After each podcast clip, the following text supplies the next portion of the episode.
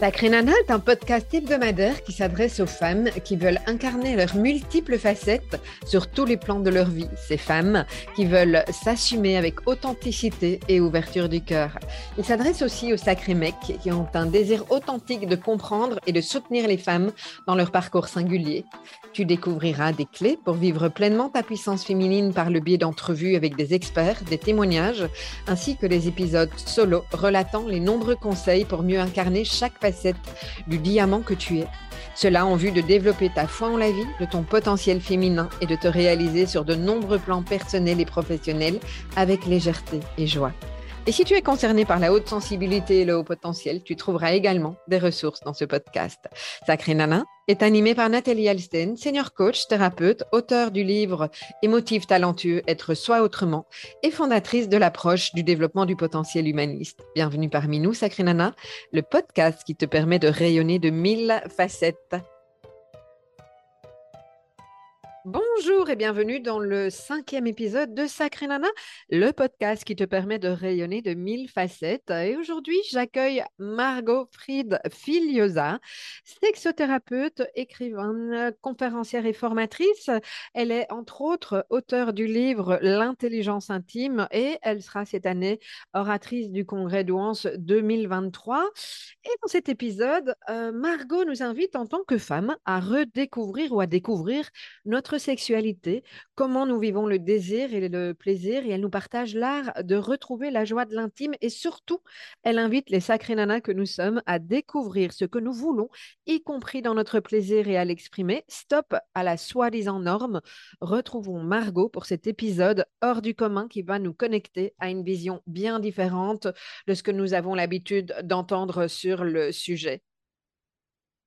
Bonjour Margot. Bonjour.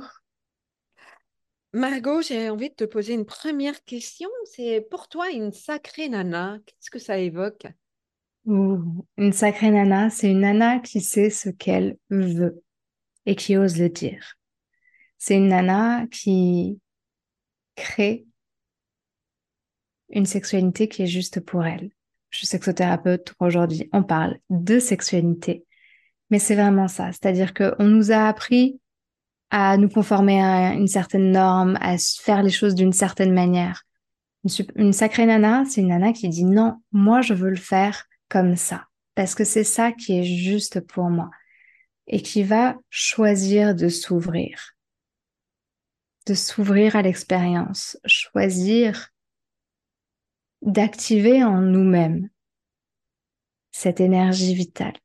Souvent, j'observe que on est un peu en recul, on attend que le plaisir vienne à nous, on attend que les sensations viennent à nous, on attend que d'un coup on ait de l'excitation. Mais en fait, c'est pas comme ça que ça marche. On a besoin de prendre la responsabilité de notre désir, de notre plaisir et d'aller à la rencontre de cette expérience-là. Comment on fait ça? Parce que me dit euh, que certaines personnes ne savent peut-être pas euh, comment, euh, comment y aller. Ça, c'est sûr. On ne sait pas comment y aller parce qu'on n'y a pas mmh. appris. Mmh, mmh. Personnellement, j'ai eu une expérience vraiment transformative il y a, il y a 10 ans maintenant. J'étais dans un stage de sexualité en pleine conscience. Et on parlait de ces sujets-là, justement, de la pleine responsabilité. Et je me souviens de tellement de moments où, tu sais, tu es là et ton partenaire te caresse, mais tu dis, ah là là, il c'est nul, euh, pourquoi il trouve pas mon clitoris, ou alors on s'embrasse avec quelqu'un, il y a trop de salive, ou ci, ou ça, et on essaye un peu de faire des gestes pour lui faire comprendre, pour ajuster, pour... Mais il y comprend rien parce qu'il est nul, et puis il est con en plus, puis il est bête, et puis, euh, ah, puis de merde, tous les hommes sont des feignants, et puis il, s'intéresse qu'à lui, euh, bla, bla, bla, bla, bla, bla, bla, et on est là à rager dans notre tête toute seule, et à se demander pourquoi on n'a pas de plaisir. Hmm. Et donc, on parlait de ça dans ce stage. Et le soir même, je me retrouve dans cette expérience exacte. Mon partenaire est là en train de me caresser, de caresser mon clitoris spécifiquement, et je ressens rien. C'est le néant. C'est nul. Et je suis là à me dire, mais il est même pas sur mon clitoris, il est à gauche de mon clitoris, c'est sur le côté du. je me il a rien compris. Et je m'agace et je m'agace. Et là, petite euh, illumination dans mon cerveau, je me rappelle de ce dont on a parlé toute la journée. Et je me dis, mince alors, peut-être que je peux essayer, moi, de m'ouvrir. Et du coup, je prends une grande respiration. Et j'amène mon attention à mon clitoris. J'arrête de faire attention à ce que lui, il est en train de faire ou pas faire. J'arrête de rager dans ma tête. Je me concentre sur mon sexe. Je respire. Et je me souviens d'une phrase qui m'a été dit, c'est ouvre ton sexe. Donne-lui, fais circuler cette énergie, quoi que lui fait. Et du coup, j'amène mon attention. Et j'ouvre. Je ne savais pas trop ce que ça voulait dire, mais je l'ai fait, j'ai essayé. J'ai ouvert. Et j'ai j'ai envoyé mon énergie vers lui, j'ai, juste ressenti. Et d'un coup, j'ai senti cette électricité dans mon sexe. Je parle de cette expérience d'ailleurs dans mon livre L'intelligence intime. Ah, mais pour moi, elle a été tellement transformative parce que c'était vraiment flagrant. D'une seconde à l'autre, d'un coup, son doigt avait magiquement trouvé le bon endroit sur mon clito. Et, et c'était bon. Et cette expérience-là, elle a complètement transformé mon rapport à la sexualité. Je me suis rendu compte de à quel point mes pensées, mon attention, mon énergie impactaient ce qui allait vraiment se passer. Je me suis rendu compte de toutes les heures que j'avais passées euh, à être dans ma tête, à attendre que le plaisir vienne, à attendre que magiquement mon partenaire sache quoi faire pour que ça m'excite et qu'en fait, mon excitation, elle dépendait de moi et de la manière dont j'allais utiliser mon attention. C'est fort, ça. Mm-hmm. Après, ça ne veut pas dire que c'est moi toute seule et que jamais je lui dis ce dont j'ai envie. Il y a aussi un moment où, ok, je me connecte, j'ouvre, et puis peut-être que je dis, est-ce que tu peux aller un peu à droite? Est-ce que tu peux ajuster? J'ai aussi dû apprendre ce chemin-là, parce que la responsabilité pour notre plaisir, c'est notre attention, mais c'est aussi de dire à l'autre ce dont on a envie. Je pense que c'est plus possible de ne pas dire. C'est plus possible de ne pas dire j'ai envie qu'on aille plus lentement, j'aimerais que tu m'embrasses ici, est-ce que tu pourrais faire ça? On a besoin de s'autoriser à exprimer. C'est vraiment les deux. Mais si on fait que exprimer, parce que ce que j'ai pas dit tout à l'heure, c'est que dans le début de cette euh, expérience où il faisait, euh, où c'était nul ce qu'il faisait et ça me plaisait pas, je lui avais peut-être fait déjà 5, 6, 7 demandes. Ah, va un peu à droite, va un peu plus haut, va un peu aussi. J'essaie totalement de contrôler l'expérience, de lui dire quoi faire. Mais alors, essaye de faire avoir du plaisir à une femme qui ne veut pas avoir de plaisir parce qu'elle est complètement dans sa tête, ou à un homme d'ailleurs, c'est impossible. Mmh. Et donc là, Pardon. Il n'y a, rien qu'il aurait pu vraiment faire à ce moment-là qui aurait pu activer mon plaisir. C'est là aussi où on a tellement tendance à se concentrer sur les techniques. Mais en, fait, la technique parfaite euh, sur un corps inerte, ben, ça, ne fait rien en fait. Alors que si j'active mon attention, il y a moins besoin de la technique parce que, un, mon excitation est là. Et deux, je peux guider mieux à partir d'un endroit relâché, ouvert vers ce, que ce dont j'ai envie. Mmh. Ça, me, touche effectivement euh, que, tu parles de ce côté technique dans lequel on est quand même très très souvent, euh, cette notion de performance, de résultat. On en parle d'ailleurs dans ton intervention au congrès d'Ouance, au huitième congrès d'Ouance. Euh, on parle effectivement de sexualité et, euh, euh, d'hypersensibilité, alors que la sexualité, c'est pas ça en fait. Non. La sexualité, c'est c'est pas cette performance, c'est pas être dans la norme, c'est vraiment écouter là ce dont on a envie. Et je pense que une sacrée nana, c'est aussi une nana qui s'autorise à être surprise par l'expérience. Parfois, on a une idée assez particulière de ce qu'on a envie de vivre, de ce qu'on a envie qu'il se passe, de ce qu'on pense qui est bien, de ce qu'on pense qui va nous exciter. Et en fait, parfois, il y a d'autres choses qui pourraient nous activer, qui pourraient créer cette sensation de Ah, ah oh, elle est mmh chouette aussi. Je pense qu'on a besoin d'ouvrir le monde des possibles Euh, pour moi, une des choses probablement les plus tristes dans notre sexualité, c'est pas qu'on veut trop, c'est qu'on veut vraiment pas assez. On veut quoi? On veut un orgasme, on veut une pénétration, on veut un cuni. Déjà, ça, c'est beaucoup vouloir pour certaines personnes. Mais pour moi, c'est pas assez. Ce qu'on peut vouloir, c'est de la transe, c'est l'expérience de complètement découvrir son corps, découvrir le corps de l'autre, de vivre une expérience spirituelle, de vivre une expérience presque mystique tellement c'est puissant, de vivre l'extase dans le corps tout entier, mais rien n'affiche de l'orgasme. L'orgasme, c'est une petite facette du plaisir. On veut tellement pas assez. Parfois, j'ai des... si souvent, j'ai des femmes dans mon cabinet qui me disent Oh, il m'a demandé ce que je voulais ça doit être l'homme de ma vie. Non, en fait, la barre n'est pas assez haute. Euh, le minimum, ce n'est pas il t'a demandé ce que tu veux et il t'a donné un orgasme. Non. Ça, c'est normal. ça, c'est normal. On, a le droit de vouloir tellement plus. Mmh, mmh, mmh. J'adore la dont tu en parles. Ça peut être libérateur pour toute une série de femmes qui, qui ne s'autorisent pas ça, qui n'ont pas grandi dans, dans, dans, ce mouvement, dans, cette capacité à accueillir pleinement leur, euh, sexualité. Et, moi, ce que j'aime beaucoup, et, ça fait lien aussi avec Sacré Nana, parce que Sacré Nana, il y a l'aspect sacré que je, je, relie à, à, la spiritualité. En, en, quoi, toi, tu fais le lien plus précisément avec la spiritualité, si tu en fais un en tout cas? Pour moi, la sexualité, c'est une expérience profonde de connexion à soi, à l'autre et au monde qui nous entoure certaines expériences de sexualité, enfin pour moi les expériences les plus spirituelles que j'ai vécues étaient des expériences de sexualité parce que d'un coup, on se sent suspendu, tout se dissout, je me sens pleinement connectée à l'univers, au monde, à l'amour, je sens chacune des cellules de mon corps qui vibre avec la même vibration que le monde qui m'entoure, enfin il y a vraiment cette expérience de plénitude. Et là, on a l'impression de rencontrer Dieu, l'univers, le quelque chose de touché, quelque chose de sacré. Parce qu'il y a vraiment c'est, de l'expansion de soi. Et c'est ça pour moi, on veut tellement pas assez, on cherche un orgasme alors qu'en fait, on est c'est possible de toucher le divin, c'est possible d'être transcendé, c'est possible d'être transformé, c'est possible de vivre de l'extase. Il y a tellement de choses à vivre. Mmh.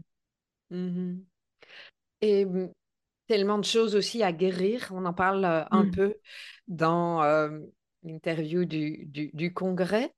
J'ai l'impression qu'effectivement, une partie blessée, aussi bien à titre personnel qu'avec notre partenaire, qui peuvent être transmutées à travers une forme, en tout cas, de sexualité. Qu'est-ce que tu en penses? Tout à fait. Je pense qu'une sexualité épanouissante peut être tellement réparatrice pour des années parfois de sexualité douloureuse, pour des événements traumatiques.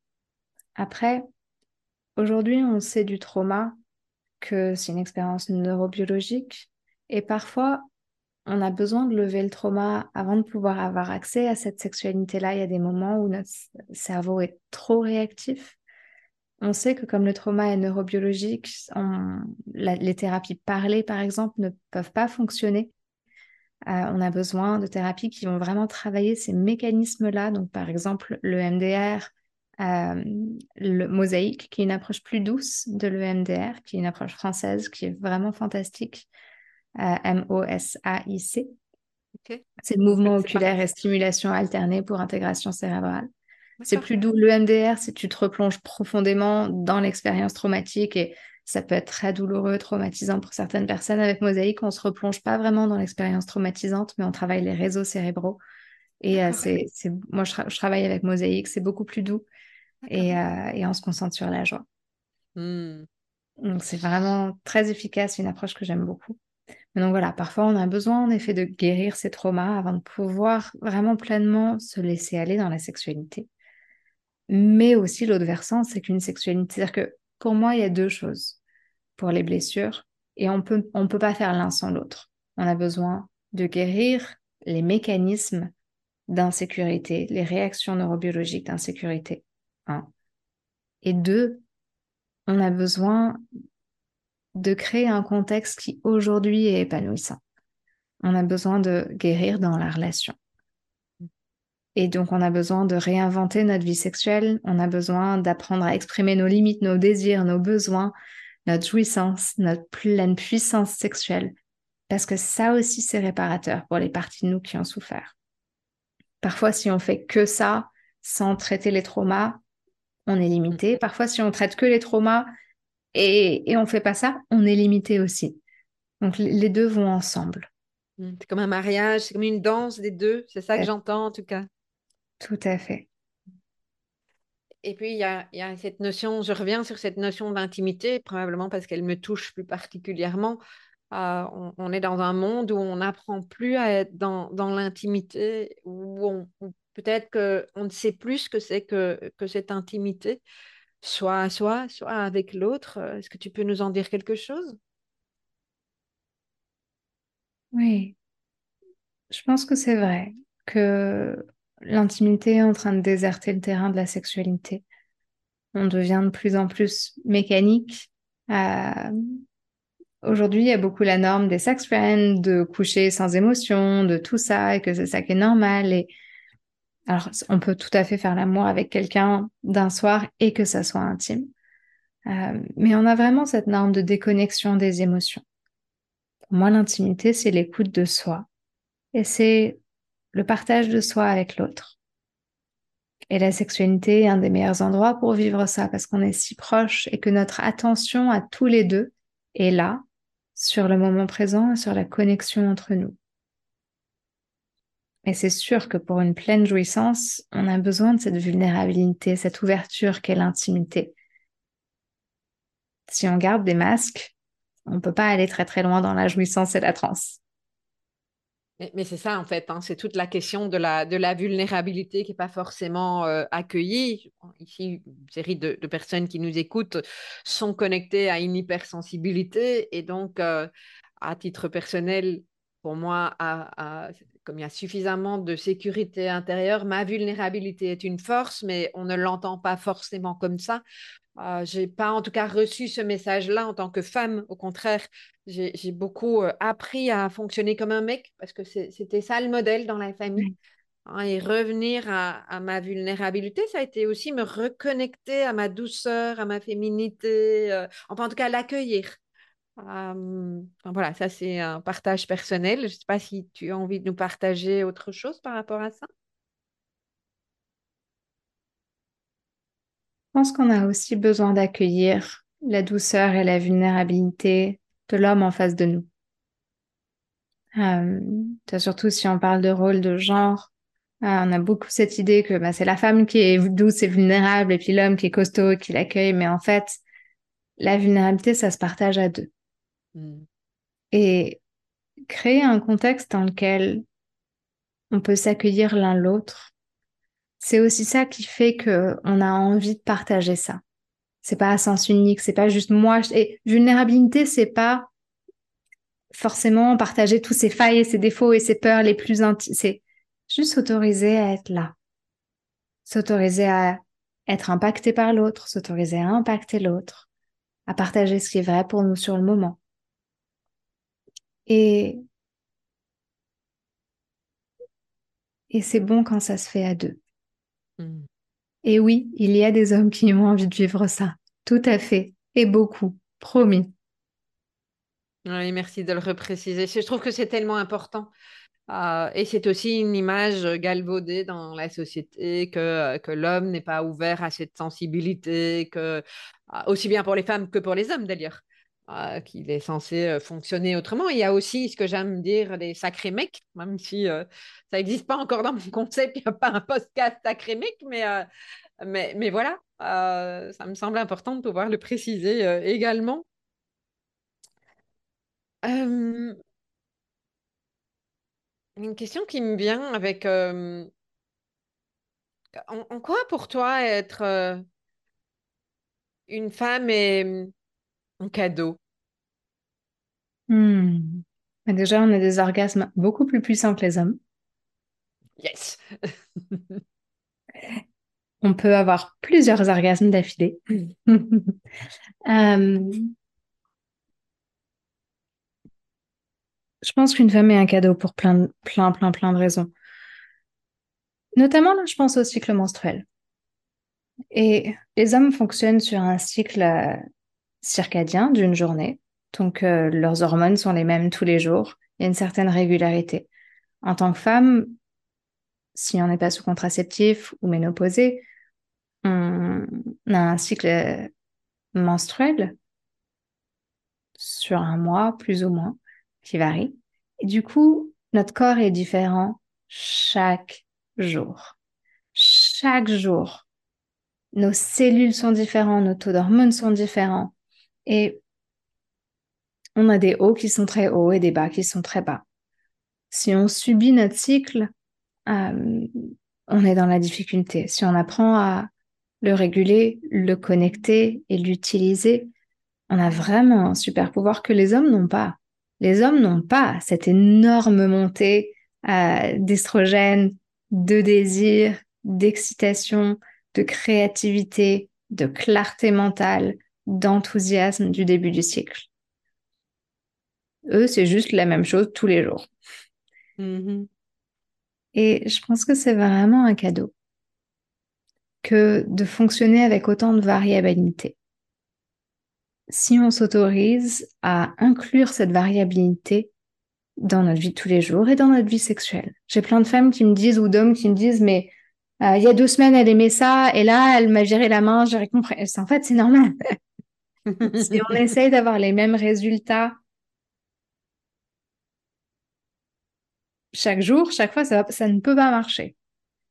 Mais si on joue sur nos forces de chaque phase du cycle, ah, quel cadeau c'est.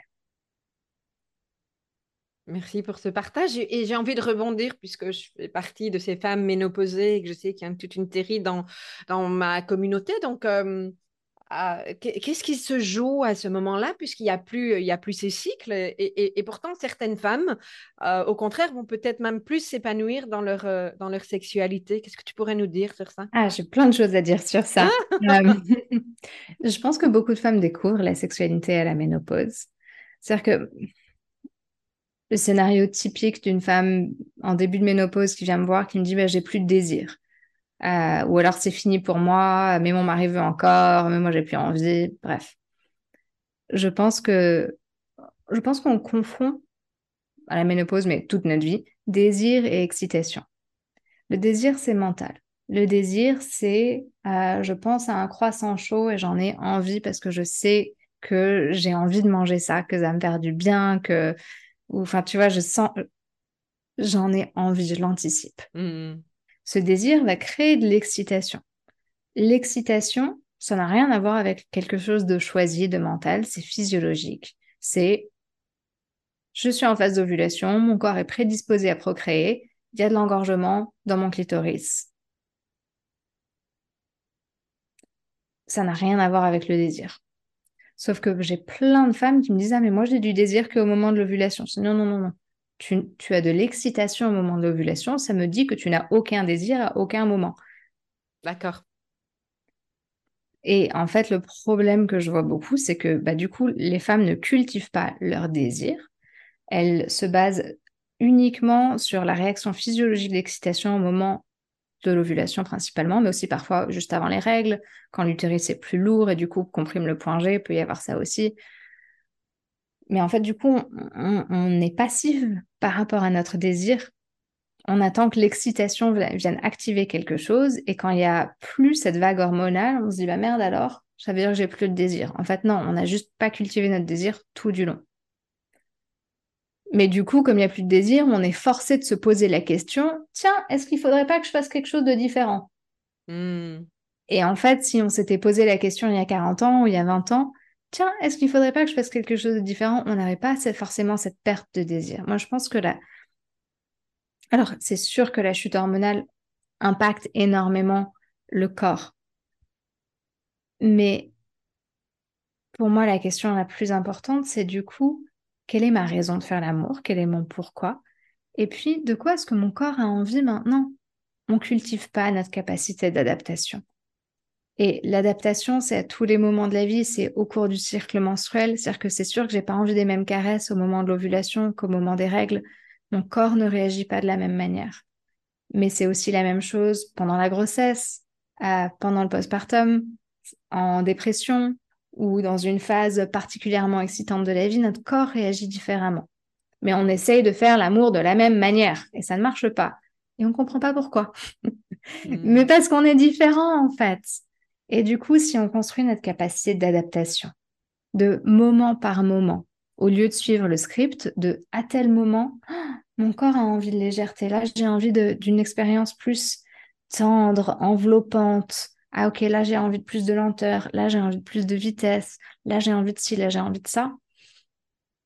On n'est plus dépendante de juste l'excitation. Et quand les caresses qui avant fonctionnaient ne fonctionnent plus, on s'est adapté, écoutez, ah bah là, ok, je suis ménopausée, je lubrifie plus aussi facilement, euh, mon corps ne réagit pas avec la même excitation quand tu, me touches ici.